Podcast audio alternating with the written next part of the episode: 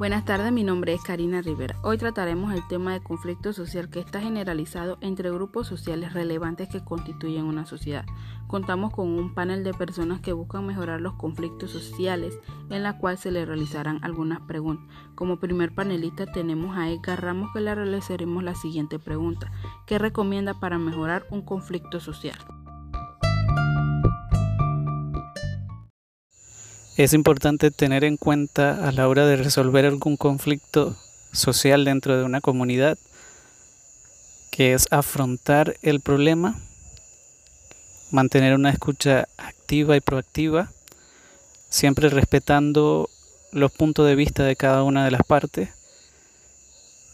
También es importante ser educado y respetuoso a la hora de plantear nuestro punto de vista.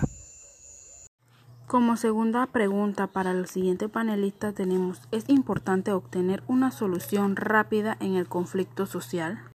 Una de las razones más importantes para ir a mediación es la necesidad de encontrar una solución rápida para conseguir algunos conflictos que se logren acuerdo en pocos tiempos. Como una de las últimas preguntas que tenemos, ¿qué has intentado hacer para solucionar un problema social? Hablar con las personas involucradas y llegar a un acuerdo para que los malos entendidos no lleguen a mayores.